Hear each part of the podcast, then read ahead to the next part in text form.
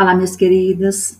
É, estamos aqui organizados e estimulados para juntos continuarmos o processo de formação profissional, ou seja, formar nutricionistas.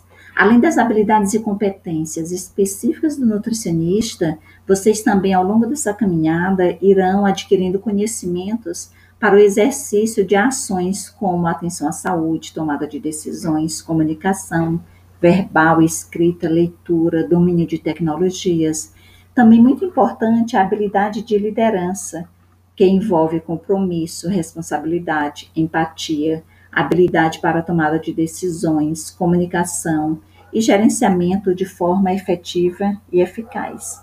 E que sejamos todos nós capazes de aprender continuamente. Sejam muito bem-vindos a 2020.2.